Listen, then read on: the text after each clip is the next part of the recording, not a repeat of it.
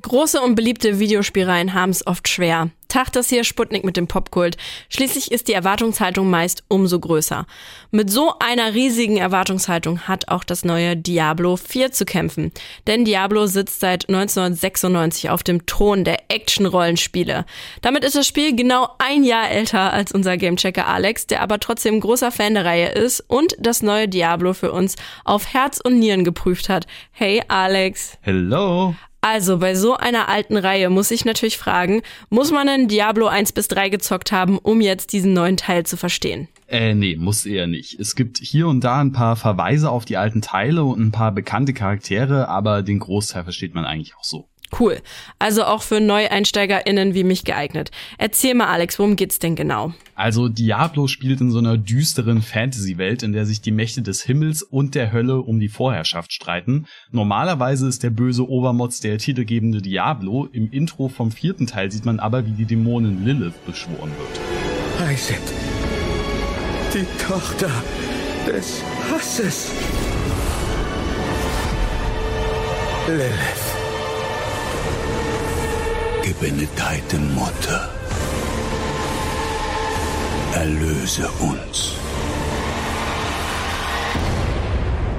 Und von da an ist die Aufgabe eigentlich klar, Lilith muss aufgehalten werden. Das entpuppt sich allerdings als schwerer als gedacht, denn Lilith beginnt die Menschen zu manipulieren und sie mit Versprechen von Freiheit zu ihren Anhängern zu machen. Ihr zecht und zockt, ihr begehrt und stehlt schändlich.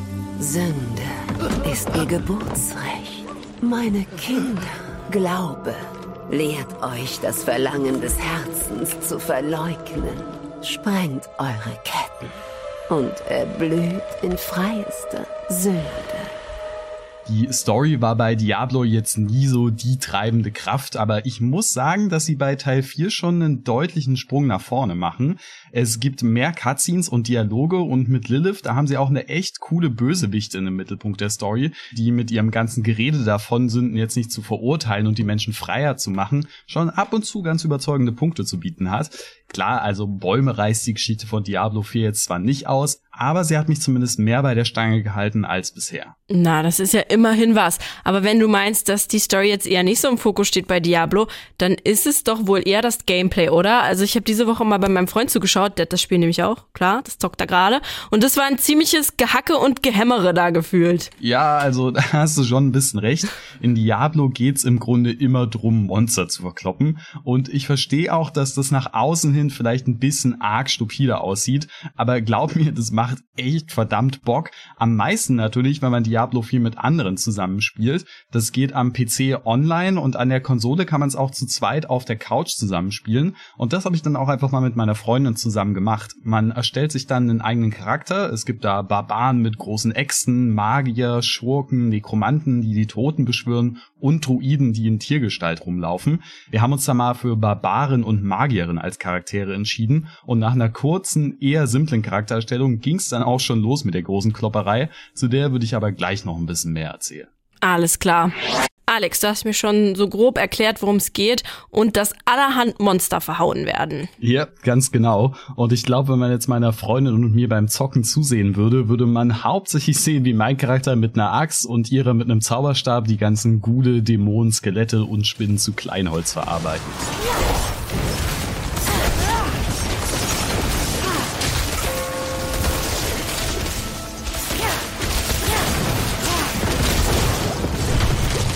Aber auch wenn das von außen betrachtet vielleicht ein bisschen simpel aussieht, steckt da deutlich mehr dahinter, denn jeder Charakter hat eine riesige Auswahl an Skills und Fähigkeiten, mit denen man schön rumexperimentieren kann und natürlich dann auch immer stärker wird.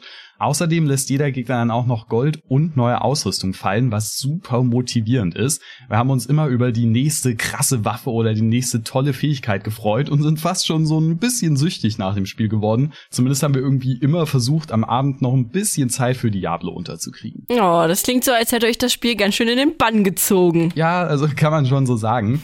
Ich find's besonders cool, dass dieser motivierende Sog aus Kämpfen, dann wirst du stärker, es gibt neue Beute, dann kämpfst du gegen mächtigere Gegner und alles dadurch wirst du dann wieder noch stärker, sowohl bei mir als erfahrenen Zocker funktioniert, als auch bei meiner Freundin, die eher so eine Gelegenheitsgamerin ist. Und egal, ob du jetzt jeden Prozent Schadenspunkte rausholen willst oder einfach nur entspannt ein paar Monster verhauen willst, ich kann mir einfach wirklich wenig Leute vorstellen, die mit dem Spiel nicht irgendwie ihren Spaß hätten. Und das war irgendwie auch schon immer die große Stärke von Diablo. Echt cool. Aber hat Diablo 4 denn auch was wirklich Neues zu bieten im Vergleich zu den Vorgängern? Also im Großen und Ganzen hält Diablo 4 den Ball, was Neuerungen angeht, eher flach, was aber auch gar nicht weiter wild ist, weil es dafür die bekannten Stärken immer mehr perfektioniert. Wirklich neu ist jetzt aber, dass man auch ganz viele andere SpielerInnen durch die Gegend laufen sieht und auch die, mit denen man jetzt gar nicht gezielt zusammenspielt. Daraus resultiert auch, dass man immer eine Online-Connection braucht, selbst wenn man die anderen SpielerInnen einfach ignorieren möchte. Es ist zugegebenermaßen ein bisschen doof, vor allem wenn es dann mal laggt oder die Server ein bisschen überlastet sind. Aber so wirklich gestört hat es mich ehrlich gesagt nicht. Viel cooler ist aber dann noch die neue große zusammenhängende Open World. Vorher, da hatte man so pro Kapitel im Spiel immer ein größeres Areal. Jetzt kann man aber von Anfang an wirklich überall hin. Es ist jetzt nicht die spannendste Open World ever. Es gibt mal hier einen Dungeon und da eine Nebenquest, aber ich finde es trotzdem irgendwie cool. Vor allem, weil die Wälder, Sümpfe und Schneeberge und Verliese von Diablos Welt alle so schön düster sind. Für manche ist es vielleicht ein bisschen zu trist und trostlos, aber ich finde es genau richtig für den Vibe von dem Spiel. Und hast du eigentlich auch irgendwas zu meckern, Alex? Ja, also wie immer so ein kleines bisschen. Uns ist im Multiplayer zum Beispiel ein bisschen negativ aufgefallen, dass in den Story-Sequenzen immer nur ein Charakter zu sehen ist und der andere wird dann einfach ausgeblendet. Das machen zwar viele andere Spiele jetzt auch nicht besser, es wirkt aber trotzdem so ein bisschen billow. Und außerdem ziemlich Panne ist Diablo 4 hat einen Echtgeldshop, wo man sich neue Outfits und Co. kaufen kann. Zum Glück jetzt nur optische Sachen, also nichts, was einem einen wirklichen Vorteil bringt, aber die Preise dort sind teilweise schon heftig. Irgendwie so 25 Euro für eine Rüstung, also ja, nee, danke. Aber immerhin wird man jetzt auch nicht aller 10 Minuten vom Spiel dran erinnert, Geld in diesen Shop zu stecken, sonst wäre es wirklich richtig nervig. Aber davon mal abgesehen ist Diablo 4 wirklich einfach unfassbar geil und wahrscheinlich auch mein Lieblingsteil bisher. Na, das nenne ich doch mal ein Lob. Wenn ihr jetzt auch Lust habt, euch durch die düstere Welt von Diablo 4 zu kämpfen, könnt ihr das für rund 70 Euro auf PC, Playstation und Xbox tun.